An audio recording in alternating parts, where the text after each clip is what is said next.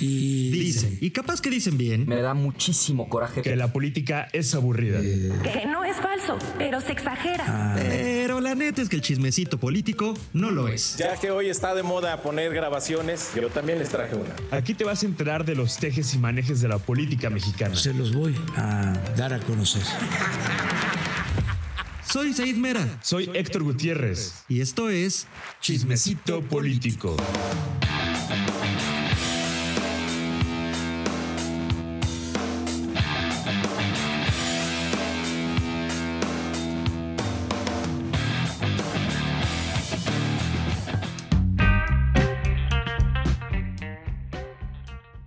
¿Es Marcelo?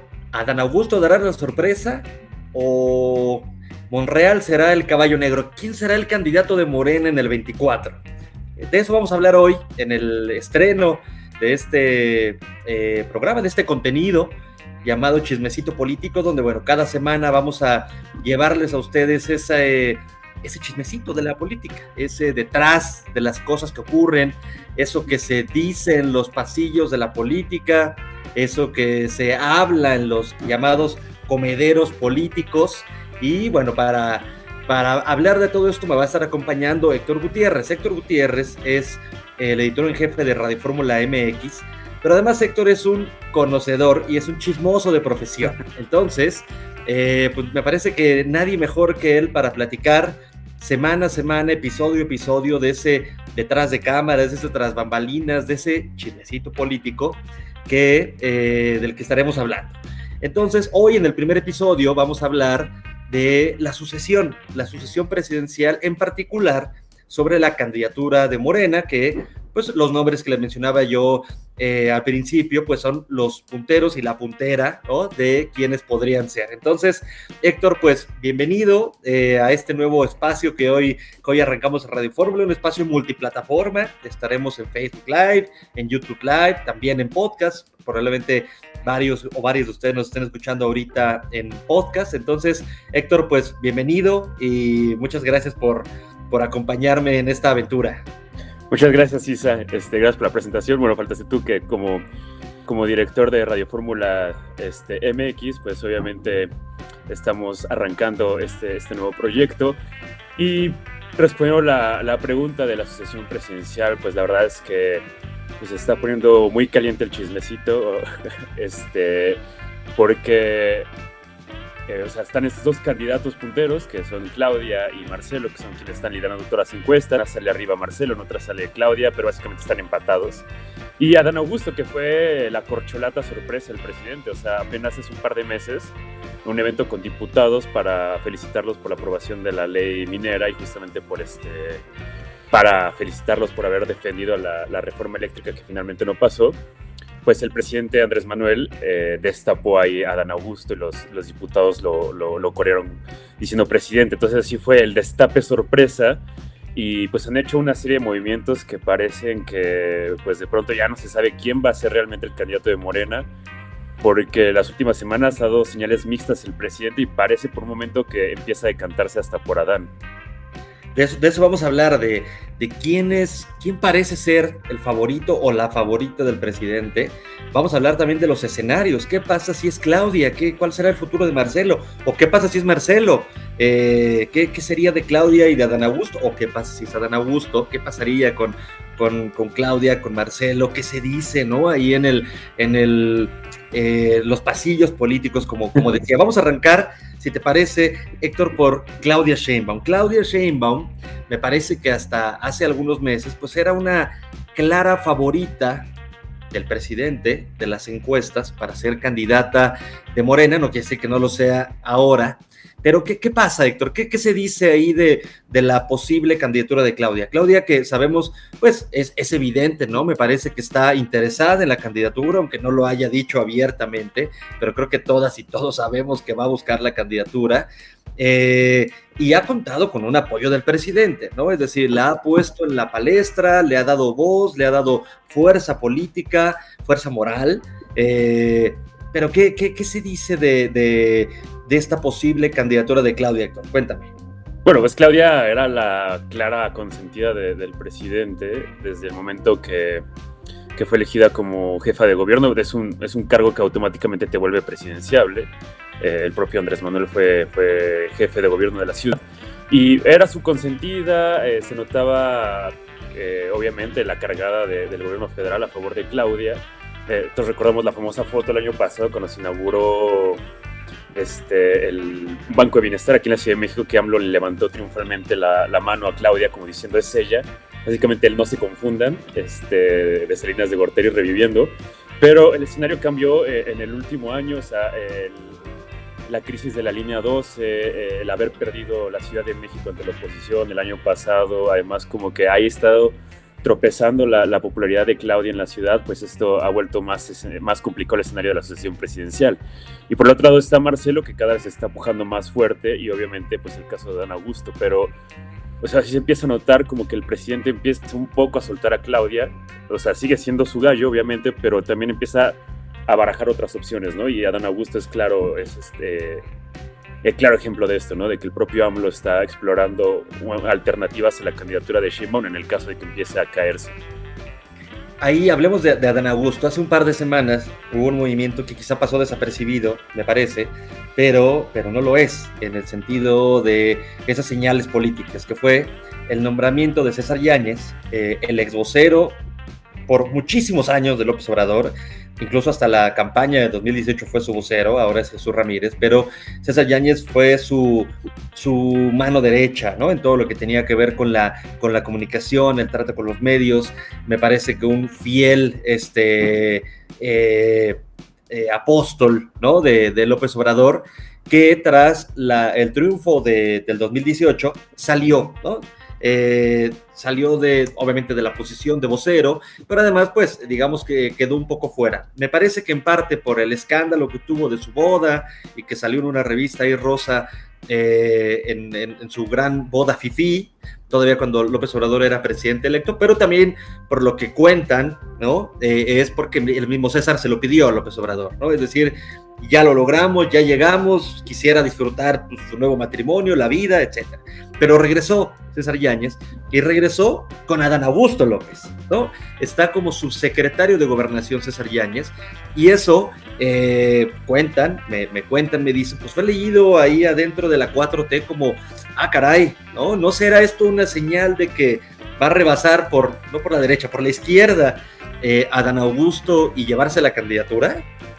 Sí, de hecho, lo que mencionas es clave, porque César Yáñez fue fiel escudero de, AMLO durante muchos años, era su Sancho Panza, era su Robin, este, siempre estaban juntos, las giras, nunca se les separaba, de hecho, eh, pobre César no tenía vida, su vida era AMLO, estaba todo el tiempo con AMLO recorriendo el país, recorriendo otros municipios, y después de su boda, que bueno, AMLO le molestan mucho estas muestras de, de ostentación, pasó el caso de Santiago Nieto que igual una boda lo tumbó del cargo, y estuvo desaparecido todo el sexenio en un cargo político menor ahí en Palacio. De hecho, ya ni siquiera estaba en Palacio, ya estaba en otra sede de la presidencia que está eh, por las lomas, me parece. Y este, pues ahora vuelve con todo a, la política nacional, ¿no? O sea, ser subsecretario de gobierno en este contexto, pues es obviamente un mensaje de que es para apuntalar la, la candidatura de Adán Augusto y que además pues un hombre de la total confianza de AMLO, porque a pesar del desencuentro en la boda, es alguien que mostró lealtad, siempre lealtad, nunca se bajó del barco a pesar de este, este escándalo y que siempre va a ser leal a AMLO. Es, como tú bien lo dices, un apóstol, o sea,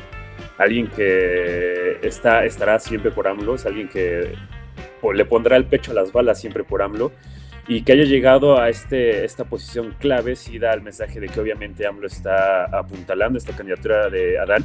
Y además hubo una entrevista muy curiosa, muy importante que le dio a la jornada a Adán Augusto, donde ahí admite que fue el propio presidente el que lo animó a, buscar la candidatura, a pesar de que el presidente una mañana había dicho que no, que, que cada quien se destapa solito, que cada quien tiene derecho, pero en la entrevista Dan deja claro que fue justamente AMLO quien le pidió, lo animó a, a destaparse como corcholata. Entonces, Sí, o sea, estamos en el escenario donde Claudia era la consentida durante la, mayor parte del sexenio, pero ahorita que empieza a trastelar, aún empieza a barajar otras opciones. Y justamente esta, esta idea de Adán Augusto, que además Adán Augusto también es, pues es parte del grupo Tabasco, o sea, ser paisano cuenta mucho, es parte del grupo Tabasco, es alguien que también es muy leal a AMLO, alguien que es, eh, usando tu palabra, un fiel apóstol del obradorismo, entonces, pues es alguien que le puede dar esta continuidad al proyecto de AMLO, ¿no? Alguien que pueda eh, garantizar que continúe la cuarta transformación sin mayores aspavientos. Entonces, tenemos a Claudia, que es pues, por mucho tiempo ha sido vista como la, la favorita. Claudia, que ha tenido un gobierno, una opinión personalísima, positivo en la Ciudad de México, pero que por alguna razón el presidente ha considerado pues también voltear hacia otros lados. Uno de ellos, pues, Adán Augusto, lo refuerza con César Yáñez. Me, me, parece, no sé si estás de acuerdo, que al menos lo que se comenta es pues digamos que lo está dejando, ¿no? Que, que corra ese, ese, esa avenida eh, Adán Augusto y ver hasta dónde puede llegar en popularidad, que me parece que es fundamental, en reconocimiento de la gente, en, eh, en, las opiniones positivas y o negativas que pueda tener. Es natural que en el caso de Sheinbaum es la que parte con desventaja en el sentido de que ella tiene una, una función de gobierno, ¿no? Y siempre el gobierno va a desgastarte, siempre, invariablemente. Y bueno, Adán Augusto y Marcelo Ebrard son secretarios de Estado que de alguna manera pues tienen el paraguas del presidente, ¿no? El responsable es el presidente. Y tenemos a Marcelo Ebrard, que Marcelo Ebrard, pues evidentemente es alguien que sabemos desde 2018 que es alguien que va a buscar la candidatura, que ya se destapó este, también eh, libremente, sin ningún eh, eh, reparo, y que va a buscar la candidatura. Pero Marcelo, no sé si estás, coincidas conmigo, pues algo que se, que se menciona, digamos, ahí en, en, en, entre, la, entre la política, entre los políticos, es pues el hecho de que Marcelo, digamos, él podría tener una opción B. Es decir, Marcelo puede ser el candidato de Morena. Eh, al final, si gana el proceso, si convence a quien tenga que convencer, pero si no, pues se dice, ojo, que Marcelo puede salirse y buscar la candidatura como independiente, que la ley lo permite, o bien pues que algún partido político de la, digamos, hoy oposición lo reciba con brazos abiertos y sea un candidato, pues yo creo que por la popularidad que tiene, por el nivel de aceptación que tiene, pues un candidato que podría competirle a quien elija Morena, ¿no? Sí, porque el, caso de, de, Marcelo es curioso porque a pesar de ser de la 4T, no es un obradorista de cepa. De hecho, incluso fueron rivales en la elección del 2000 para la Ciudad de México. Marcelo se bajó por AMLO, este, declinó por AMLO y luego se integró a su gabinete como secretario de Seguridad y pues después fue su sucesor, ¿no? Y de hecho está todavía este pacto de que Ebrard era presidenciable para el 2012, pero dio chance a AMLO, entonces está como esta, este arreglo en su momento, ¿no? De que es AMLO, pero el que le va a seguir es Marcelo porque ya le toca y porque además por eso esta lealtad que tuvo AMLO de, de bajarse, ¿no? Pero justamente pues el caso de Marcelo a pesar de que es de la 4T, no necesariamente es obradorista, no es un obradorista de cepa. Eh, además, pues él es, es, bien visto por ciertos sectores de la oposición, o sea, a diferencia, no, no, no es el radicalismo que muchos este, obradoristas tienen, es un político más moderado, que sabe tender puentes, eh, popular en las clases medias y además que tiene, eh, ahora que hablabas de las otras opciones, pues tiene muy buena relación con Dante Delgado y con Movimiento Ciudadano, ¿no? O sea, Recordemos que en el 2015 iba a ser candidato a diputado de, Movimiento Ciudadano, pero por una persecución de Peña Nieto, pues tuvo que exiliarse en Europa, estuvo en Francia, regresa con la 4T.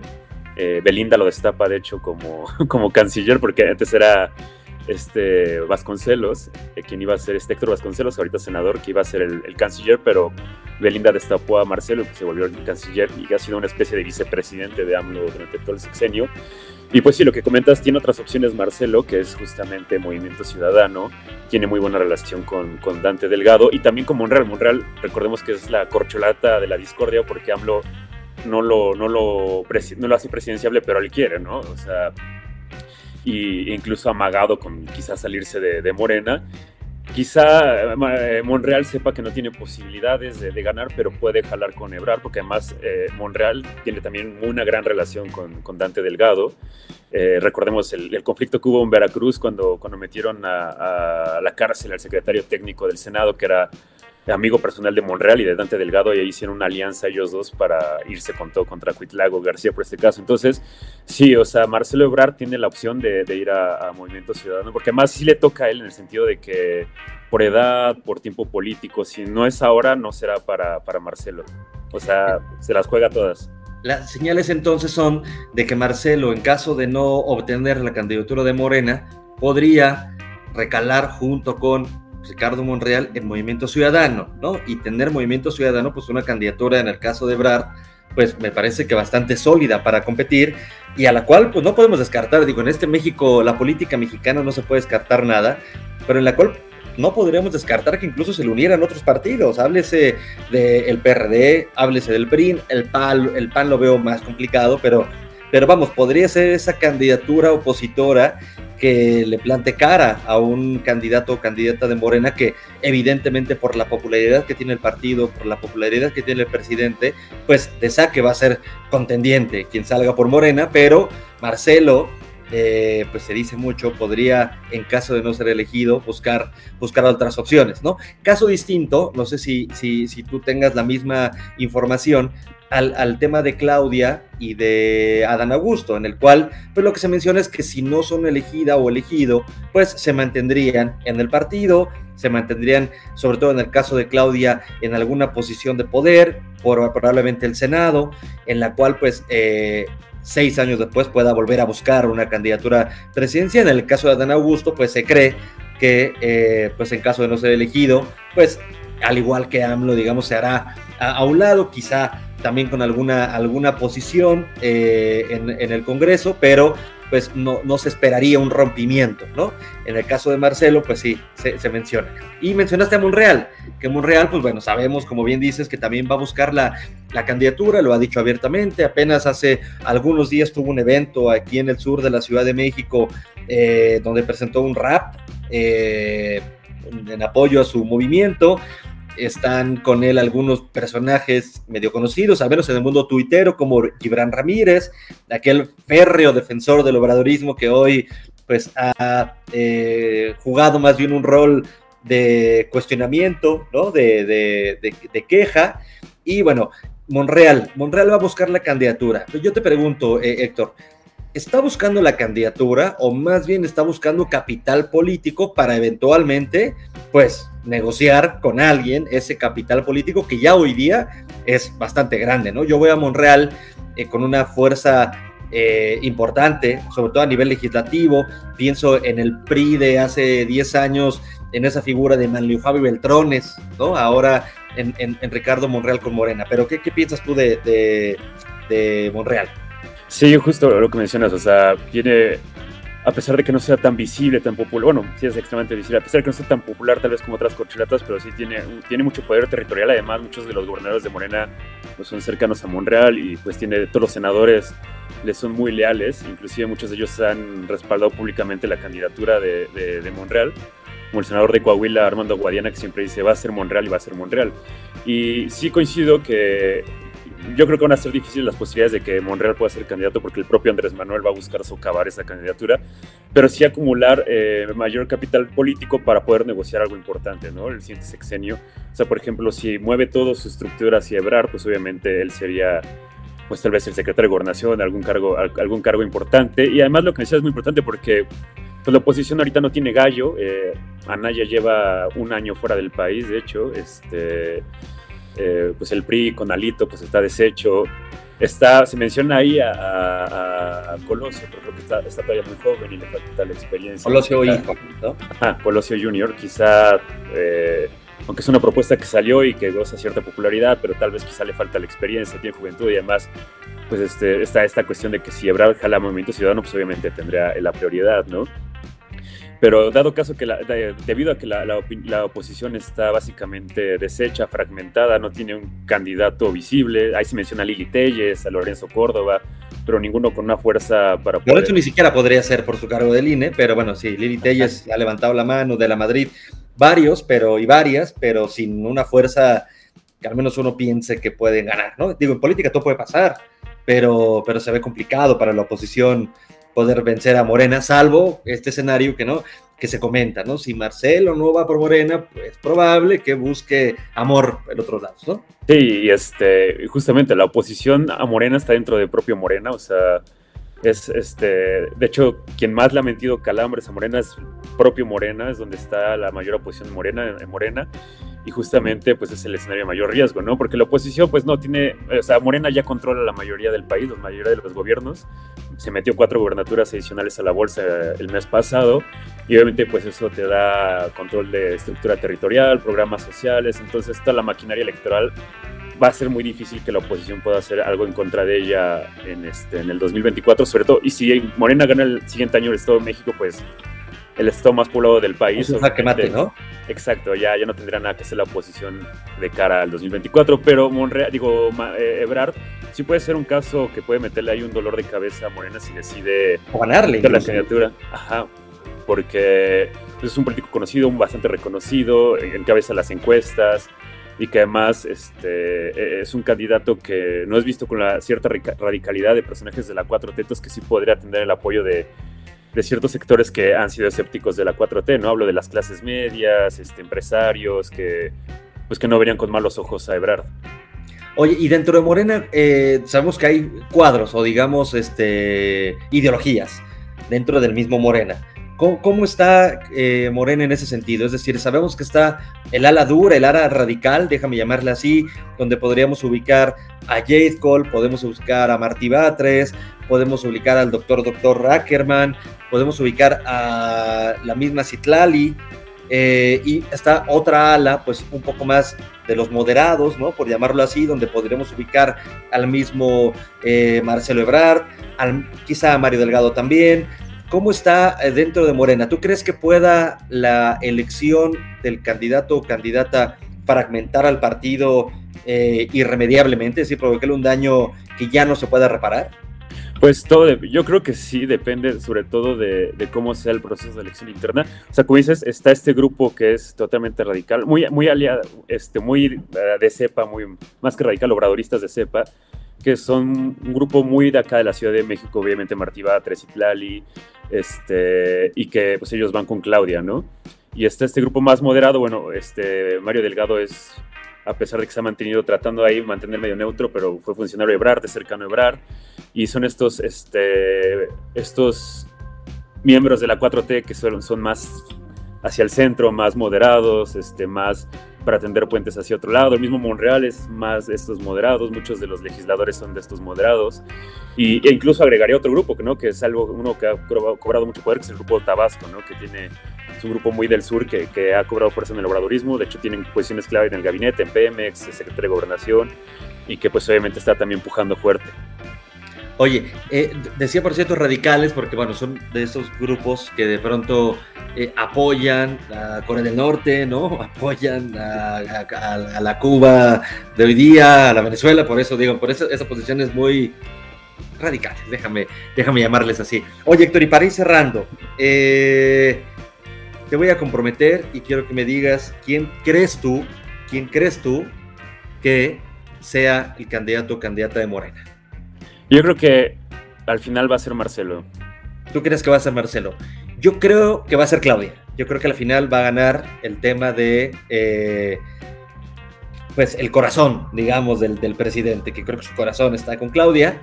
Va a ser Claudia, y, pero sí veo ese escenario donde Marcelo sea candidato de la oposición y veamos un gran tiro, porque creo que sería un gran tiro, entre eh, Claudia y Marcelo por, por el 24. Eh, pues bueno, muchas gracias por, seguirnos en este estreno de, Chismecito Político. Como les decía, es un, nuevo lanzamiento de Radio Fórmula MX. Vamos a estar con ustedes semana a semana hablando de distintos temas. Por supuesto, son bienvenidas sus propuestas a través de nuestras redes sociales, a través de eh, todas nuestras plataformas, de qué temas quieren que hablemos, de qué temas quieren que pongamos a Héctor a, investigar eh, chismecitos, lo que se dice, lo que no se dice. Y pues aquí nos estaremos viendo escuchando eh, los siguientes días. Muchas gracias, que tengan buena mañana, buena tarde o buena noche en el momento que nos estén escuchando. Hasta luego.